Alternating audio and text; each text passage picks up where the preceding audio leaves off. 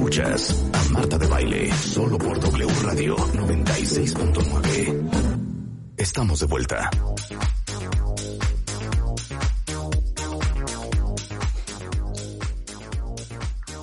Son las 10.37 de la mañana en W Radio. A ver, ya les pregunté si se tuvieran que perforar algo, punto. O sea, no hay de que es que no quiero, es que ni muer, no. Esa fuerza que se perforarían. Y la gran mayoría dice que los oídos, ¿no? Les decía yo que yo tengo dos oídos en un lado y uno en otro. Y como mis hijas están perforadas, me impresionó mucho el sufrimiento que vivieron para que se curara. ¿Cómo se llama esta parte, Dani? El hélix. Pero, pero, ¿qué es el, y este? El tragus. El tragus. O sea, no puedo creer la El curación. Helix y el Tragus. O sea, Sí. fue meses, de meses, de meses. Dani Yerna es especialista en piercings. Él abrió la primera tienda de perforaciones en México que se llamaba Huacantanca en 1994. Y las primeras convenciones de tatuajes en la Ciudad de México las organizó Dani. Es autor del libro Perforaciones Corporales, Arte, Moda, Tradición y Dolor. Es el primer miembro de México de la Asociación de Perforadores Profesionales y recibe el premio President's Award, porque aunque no lo crean, en los piercings hay premios por su aportación Yeah. a la industria de las perforaciones corporales. ¿Sabes qué estoy pensando, cuentavientes, Dani? Mi primer esposo y yo en los noventas, o sea, ha de haber sido como 94, porque Ajá. nos habíamos casado. Hubo un evento de tatuajes en el Monumento a la Revolución. Sí, Exacto. Puta, claro, me acuerdo perfecto. ok, fuimos de vagos. Y él, siendo novios todavía, ¿eh? se tatuó una M en la espalda. Wow. M que se le quedó por los días de los días a un Claro. divorcio. M, Dani, que se hizo verde.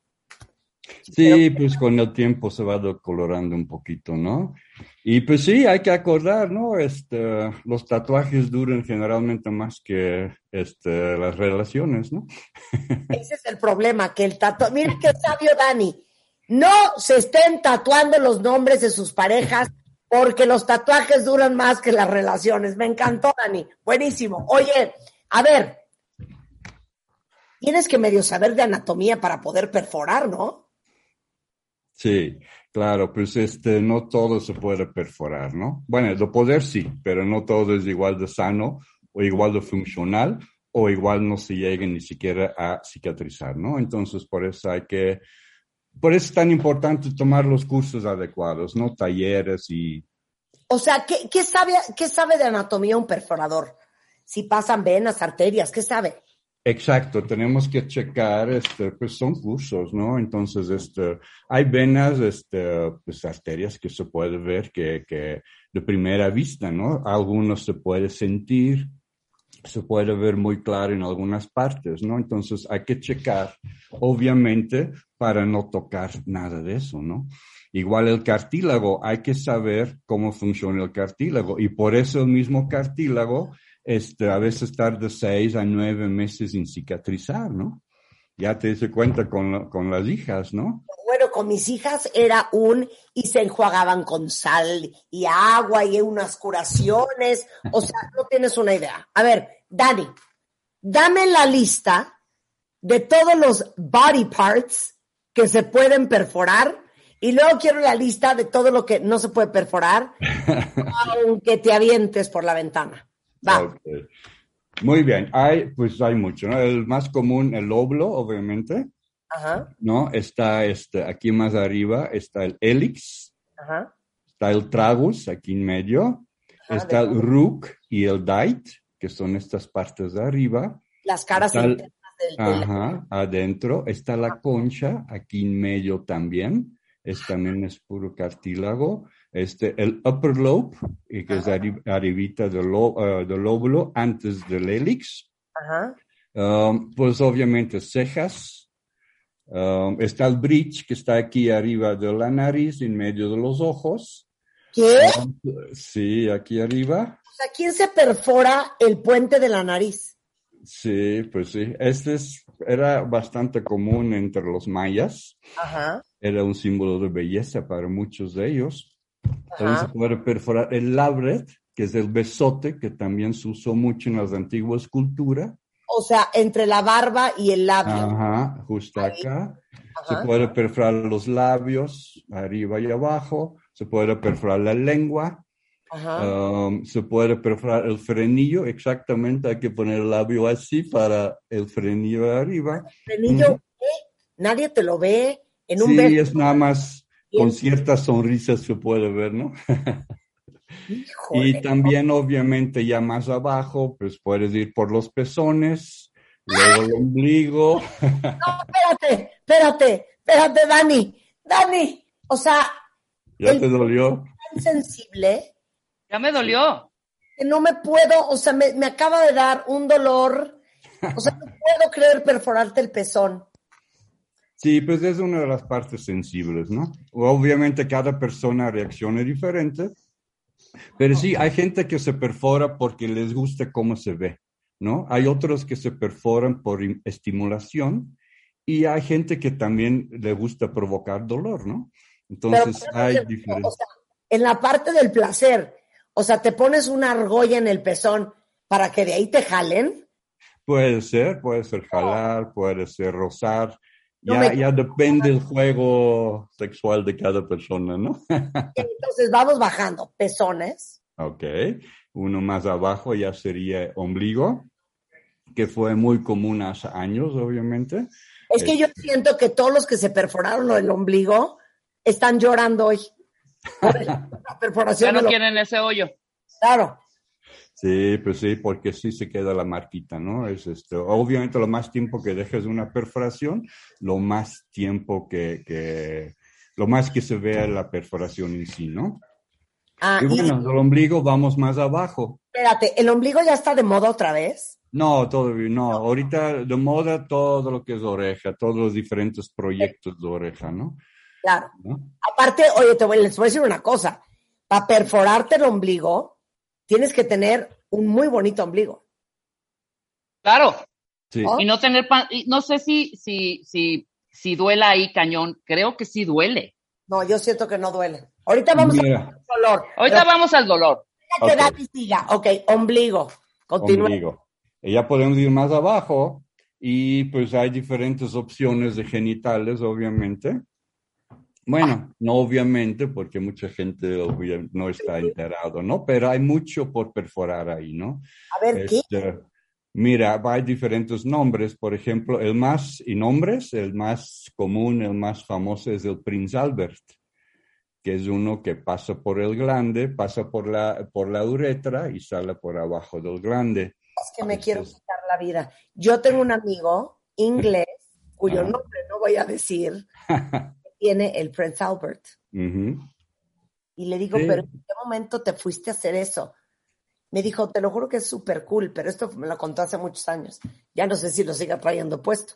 Sí, claro. ¿Cuál es el objeto de perforarte el pene de esa manera?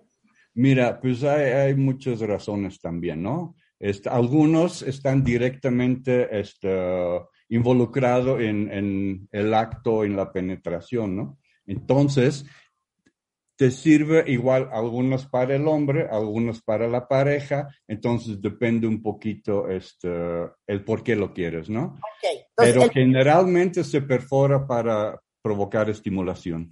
ok, pero entonces, entra por la uretra, o sea, es que ahorita vamos a hablar del dolor. O sea, me acaba de dar un microinfarto y sale por el, La parte de abajo del glande. la parte de abajo del glande. Sí. Y es uno de los más comunes. Um, hay unos que también son del glande que se llama ampalan y apadravia. Ellos sí traspasan completamente el glande. Uno es horizontal y el otro es vertical. Ajá. ¿No? También para provocar placer, el que es así vertical, la bolita de arriba se llega a rozar con el clítoris de la mujer. Entonces, de repente hay este, ciertas sensaciones así. Igual que perforaciones como el pubic, que es justo este, donde termina el torso y donde empieza el pene, ahí arriba también. Entonces, siempre digo, porque la gente me pregunta, ¿y por qué? ¿Y por cómo me sirve? ¿Cómo me funciona? Cada persona es tan diferente, cada anatomía es tan diferente. Entonces yo siempre digo, hay que buscar la forma. Hazlo como un juego entre pareja y vas a buscar, este, vas a encontrar el placer que tú buscas, ¿no? Ok, eso es en los hombres. ¿Se perforan los testículos? Uh, los testículos en sí no, pero sí lo que es este, todo el escroto se puede perforar todo alrededor del escroto. O sea, la piel. Ajá. Hay uno que se llama el guiché, que es terminando el escroto, y este es uno que puede dar placer a uno mismo porque todo el tiempo roce a la hora de sentar, este como que roza ahí la zona, ¿no? Entonces, cada quien busque un poquito las opciones, ¿no? Oiga, obviamente no voy a estar posteando en Twitter los ejemplos de lo que está haciendo, de lo que está diciendo Dani. Pero mientras que él está hablando, yo estoy en Google. Scrotum piercing, penis piercing, eh, nipple piercing. O sea, yo estoy dándome mi material didáctico. Ok, escroto. Luego, en las mujeres. En las mujeres, mira, ahí los más comunes son el clit hood, es el, este, el capuchón que cubre el clítoris. Ajá. Porque el clítoris en sí, mucha gente dice, yo quiero el clítoris, yo quiero el clítoris. Um, es un poco extraño, un poco triste que muchas personas no conocen sus cuerpos. Entonces, de repente, dicen clítoris a todo lo que puede ser la vagina, casi, casi, ¿no? Entonces es muy importante saber cuál es el clítoris, ¿no? y pues el clítoris en sí. anatomía, Dani, ¿cuál es el clítoris? pues es el punto, este, la única función del clítoris es dar placer, ¿no? Entonces está justo. El piquito de gallo. Exacto, ¿no? Y hay un cubrimiento. Esto viene siendo el capuchón del clítoris. Y eso se puede perforar se puede perforar horizontalmente y verticalmente. Ahí la idea es, la gente quiere estimulación, entonces quiere el clítoris, pero el clítoris son, son músculos y al perforar mal un músculo, puede perder la función. Y yo creo que nadie quiere perder la función del clítoris, ¿no? Me van a claro. el resto de su vida, ¿no? No, claro. Entonces perforamos el clit el capuchón, y se pone cierta pieza para que la bolita cae justo sobre el clítoris y da la, sensación que uno está buscando, ¿no? O sea, ¿cuántos capuchones has perforado? Pues van bastantes.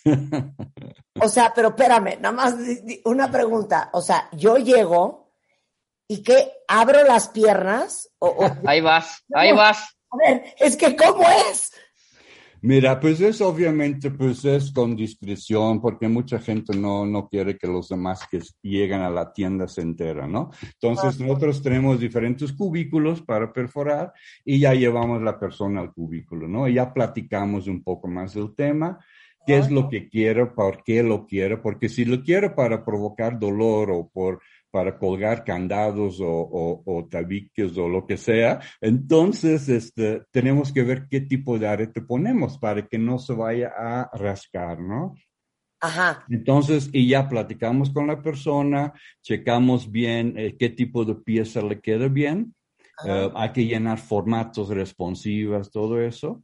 Y pues ya este, platicamos, relajamos a las personas y mostramos todo el equipo que es nuevo, esterilizado, que es de un solo uso, y pues ahora sí acomodarse, ¿no? Como tipo ginecólogo. Soy ginecólogo. Y pues ya, se limpia la zona, se limpia la zona, se perfora y se coloca la pieza. Okay. ¿Cuánto te tardas? ¿Cuánto te tardas en hacerlo? Pues es mucho más tardado llenar el formato que la perforación. La perforación en sí es cuestión de segundos. Sí. Ok. Y tú, Dani, el ginecólogo, así de, ok, voy a tocar la cara interna de tu pierna, voy a abrir el labio interior, voy el capuchón. a dar el capuchón, vas a sentir ligeramente una presión, así vas. Más o menos sí, porque hay que explicar todo, ¿no? Son, cualquier perforación es delicado, pero más cuando ya estás hablando de genitales, ¿no? Entonces hay que explicar al, al, al cliente el pasito por pasito, ¿no? Para, para evitar este, malos entendidos, ¿no? Oye, ahora dime otra cosa, Dani. ¿Hay que ir rasurada? De preferencia, de preferencia, no por higiene, ¿no? ¿Nos puedes contar la historia? Ahorita hablamos del dolor. ¿De dónde viene esto de perforarse el cuerpo? Pues mira, pues viene de, de antiguas culturas. Todas las culturas de, de todas partes del mundo, la gente se ha decorado su cuerpo con tatuajes, con escarificaciones y, y con perforaciones, ¿no? Aquí mismo en México, ¿no? Yo siempre, mucha gente llega a la tienda que quieren hacer un trabajo de las escuelas, ¿no? No, que yo quiero hablar de perfos. Entonces, siempre los mando primero al Museo de Antropología. Hay un sinfín de piezas este, de orejeras, de narigueras y de besotes que están expuestos, ¿no? A lo mejor en cierta época vas al Museo de Antropología y no te das cuenta para qué son estas piezas. Ya sabiendo un poco te das cuenta, ¿no? Y hay demasiada historia. Y puede ser aquí de México, desde los esquimales hasta completamente al sur, este, en Europa, este, Asia, África, Oceanía, por todos lados, ¿no? Entonces ha sido muy rico la historia. Luego sí, muchos, este, en muchas culturas lo han tratado de borrar un poco, pero todo eso resurgió, ¿no? Porque mucha gente dice, oh, es una moda de, de- de primer mundo. No, no es una moda ni de primer mundo, ¿no? Obviamente hoy en día es una moda, lo cual está bien para nosotros que nos vivimos de eso, ¿no? Pero hay que acordar que las modas se apagan, ¿no? Entonces hay que pensar un poquito lo que quieras hacer, ¿no? Claro, regresando del corte le voy a preguntar a Dani. Él, que es experto, que lleva la vida entera dedicado a los piercings, ¿qué nunca se perforaría? ¿Qué es lo que más duele, cuentavientes? Okay. ¿Cuáles son los errores que cometen a la hora de estar en la fase de sanación? Y cuáles son los errores que comete la gente a la hora de tomar la decisión de hacerse un piercing.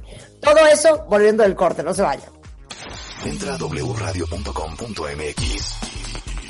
Checa más información de nuestros invitados, especialistas, contenidos y escucha nuestro podcast. Marta de Baile 2022. Estamos de regreso. Y estamos donde estés. Estamos de regreso en W Radio. A ver, para todos los que están perforados o si quieren perforar o hacerse un piercing, pues les traje al más picudo y al más veterano de todos, que fundó en el 94 la primera tienda de perforaciones en México que se llamaba Huacantanca. Él es belga originalmente, lleva muchos años viviendo en México, es Dani Yerna y estamos hablando sobre los piercings. Entonces, a ver, dame la lista del dolor. De lo que más duele, más bien, de lo que menos duele a lo que más duele. Ahora, muy bien. Bueno, de entrada empieza, este, depende mucho de cada persona, ¿no? Sí. En el umbral del olor y todo. Pero bueno, lo menos, lo más común, obviamente, un lóbulo, ¿no? Es muy blandito, no se, no se siente tanto. Todo lo que es labio es muy blandito también. La lengua es muy blando. Este, la ceja también es muy, muy tranquilo. Este, el ombligo, Um, lo que ya empieza a doler un poquito más, pues puede ser nariz y septum, que va aquí en medio. Um, algunas partes de genitales duelen mucho menos de lo que uno se imagina, porque si puedes checar, bueno, no ahorita, pero se puede checar que muchas partes son muy blanditos también, como en las mujeres, los, los labios vaginales, por ejemplo, es, es blando, la parte de los labios internos, los labios externos son un poquito más gruesos, pero el capuchón del, del clítoris de igual es muy blandito. En el hombre se puede perforar el prepucio, este, el escroto, que son muy blanditos. Lo que ya duele más ya sería, por ejemplo, lo que atraviesa el glande. Um, pezones para mucha gente duele bastante también. Entonces, Ah. varía un poquito, sí, pero Ok. más o menos en este orden. Más, más, más duele que todo el mundo quiere jalarse los pelos del dolor? Yo siento em, los pezones, yo creo. Seguramente. Es mucho más sensible, ¿no? A ver, ¿y el cartílago no duele? El cartílago duele, pero ahí sí la, la, la incomodidad es el tiempo de cicatrización. Es más incómodo. ¿Qué se tarda más en cicatrizar? Bas- pues prácticamente todo lo que es cartílago, ombligo y algunas partes de genitales en el hombre, los que atraviesan completamente el glande, ¿no? Entonces, estos pueden tardar seis, nueve meses, hasta un año a veces, ¿no? Pero no es un problemón tener perforados los, genitales y estar haciendo pipí. Um, pues con algunos, sobre todo el Prince Arbel, que pasa por la uretra, um, ahí sí hay algún ardor, sobre todo en un principio, ¿no? pero que se te infecte. Pues mira, la orina mismo, estando en, en la uretra, es estéril, estando adentro y te ayuda a limpiar. Entonces te ayuda, ¿no? Obviamente, como cualquier perforación, eh, la higiene es básico, ¿no? La higiene, porque mucha gente cree que se perforan, salen de la tienda y ya está. No, yo siempre digo, hacer una perforación, la parte del cuerpo que sea, van a cambiar algunos hábitos de tu vida. Porque aunque tengas una simple perforación en la ceja, la nariz o la boca, pues ya no te puedes lavar igual tu cara, ¿no? Hay ciertos, ciertos cambios en todas las perforaciones, ¿no? Entonces, pues siempre damos todo por escrito, cómo cuidar, qué hay que hacer y no qué no hay que hacer. Y pues cualquier duda que tenga la gente, pues que nos hablen o que pasen a la tienda, ¿no? Claro. Oye, a ver, otra cosa. A ver. Me acuerdo cuando mis hijas se perforaron los cartílagos de la oreja, era meses para la curación. Sí. Echaban agua con sal, luego compraban jabón de Castilla. Mi pregunta es, ¿cómo se cura eso? ¿Cómo se lava? ¿Cómo se limpia? Mira, pues yo siempre digo lo más natural, lo mejor, ¿no? Entonces, lavarlo bien, enjuagarlo bien, de preferencia con un jabón neutro.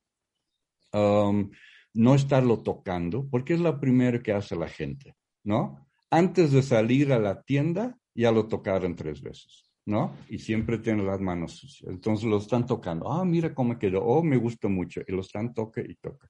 Es el, el problema más grande, ¿no?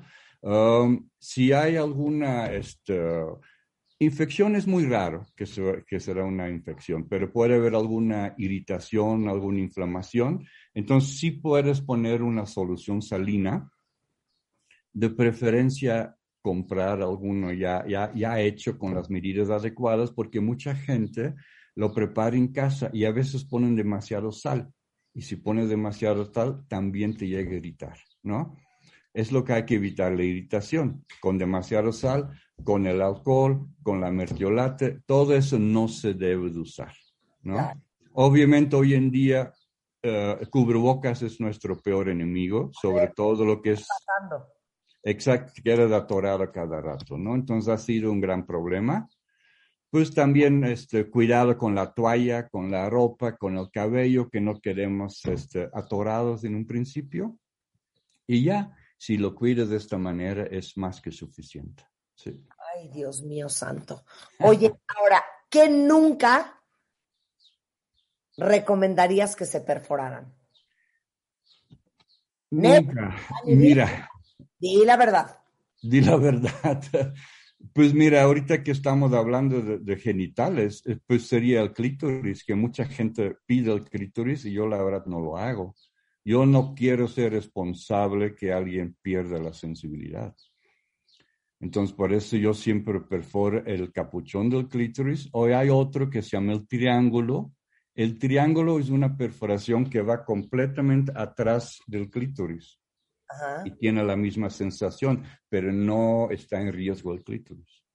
Sí, pero no es una perforación para cualquiera, hay que tener un poco de experiencia, ¿no? Ok, ¿cómo sabes? Porque las historias de horror han de ser interminables, Dani. Con infecciones, o sea, ¿cómo sabes que estás en manos de un buen perforador? Pues mira, de entrada, pues hay que checar la tienda, ¿no? tiene que ser una tienda, debe de tener sus separaciones, ¿no? No puede ser todo en un cuartito, ¿no? Hay que checar, tiene una sala de espera, tiene un, un cuarto o, o varios cubículos para perforar, ¿no? Obviamente que se puede cerrar. Tienes un área para limpiar, desinfectar y esterilizar. Ajá. Es otro, ¿no? Obviamente todo con puerta y todo separado, ¿no? Ese es uno de los primeros. Hay que mostrar que la tienda cuenta con un autoclave, el autoclave para esterilizar, ¿no? Ajá. No hay que confundir con el hornito o, o algún otro método de esterilización que dicen. Ah, no hay líquidos mágicos tampoco, porque muchos ponen sus pinzas en un líquido y engañan al cliente que ya está estéril, pues no. Ajá. Ya como perforador, pues obviamente cubrebocas, que es lo que siempre hemos usado nosotros, pues guantes, um, y los guantes se cambian un par de veces, ¿no? Nosotros cambiamos guantes para preparar la zona de trabajo. Este, usamos guantes para perforar, usamos guantes para recoger toda nuestra zona de trabajo, ¿no? Tenemos una zona especial donde colocamos todo, donde mostramos al cliente que la joyería es estéril, que las pinzas son estériles, que la aguja es estéril. Y todo eso hay que explicar al cliente. Yo prefiero, algunos perforadores prefieren ya tener su, su, su mesa lista. Yo prefiero preparar mi mesa enfrente del cliente para que puedan observar todo, ¿no? Claro. Y así, y explicar todo, los cuidados y darlos también por escrito, ¿no? Aparte, obviamente, todos los formatos responsivas y todo. Y igual cuando lleguen menores, tiene que ir con sus papás y tiene que firmar otro formato sus papás, ¿no? Entonces son varios detalles, ¿no? Igual en cuanto a joyería. Much- antes se decía, esta, esta medida es para una lengua, esta medida es para una ceja. Pues no, todos somos diferentes. Entonces, en un buen estudio debe haber diferentes medidas para lengua, diferentes medidas para ceja, para ombligo, para todo, ¿no? No hay una medida estándar, todos somos diferentes. Claro, Entonces, hay varios detalles, ¿no? Que, que hay que ver como cliente. claro. A ver, a menores de edad, ¿tatuarías? ¿Tatúan? Um, bueno, en otros ya no tatuamos, pero no tatuamos a menores de edad. Perforaciones, Perforaciones. sí, pero siempre básicamente son orejas, ¿no? No se perfora otra cosa. Y obviamente con por lo menos uno de los papás presentes que tiene que llenar un formato, una responsiva, ¿no? Ok. Y perforamos bebés también, porque en muchos hospitales ya no lo quieren hacer. Claro. ¿no? Pero en México es una tradición. Claro. Entonces, si en el hospital no lo quieren hacer, lo van a hacer en otro lado. Entonces, mejor hacerlo bien. Claro. Fíjate, yo, yo cuando nacieron mis hijas, no les hice los aretes. Ajá. Me pareció, No, los hoyitos. no, no, no, me pareció una violación. Entonces yo dije, no, no, no. Cuando estén más grandes, ellas los pidan y, y puedan ser dueñas de su dolor, se los hago. Y Claro. a los siete, ocho años, ma, quiero aretes, ah, vamos a que te los hagan, ¿no? Sí, es lo más común. Nosotros perforamos o bebés, porque ya es una tradición de los papás, o de repente está este rango de 6 a 8 años. Es Sí. cuando las niñas ya se dan cuenta en la escuela que todos traen, entonces quieren también. ¿no? 100%. Oye, Sí. Dani, qué, qué placer volverte a ver. Te mando el más grande de los besos. En Instagram, para que vean lo que hace Dani, es Dani con doble N, Y, guion bajo, Wakan Tanka. Wakan Tanka. O en Twitter es D-Mex, que es D-Y-Mex. Dani, te mando un gran beso. Muchísimas gracias. Mil gracias a ti, ¿no? Nos vemos pronto un día. Cuídate mucho. Cuídense mucho. Bye. Gracias, Dani. De nada, a ustedes. Escuchas a Marta de Baile por W Radio 96.9.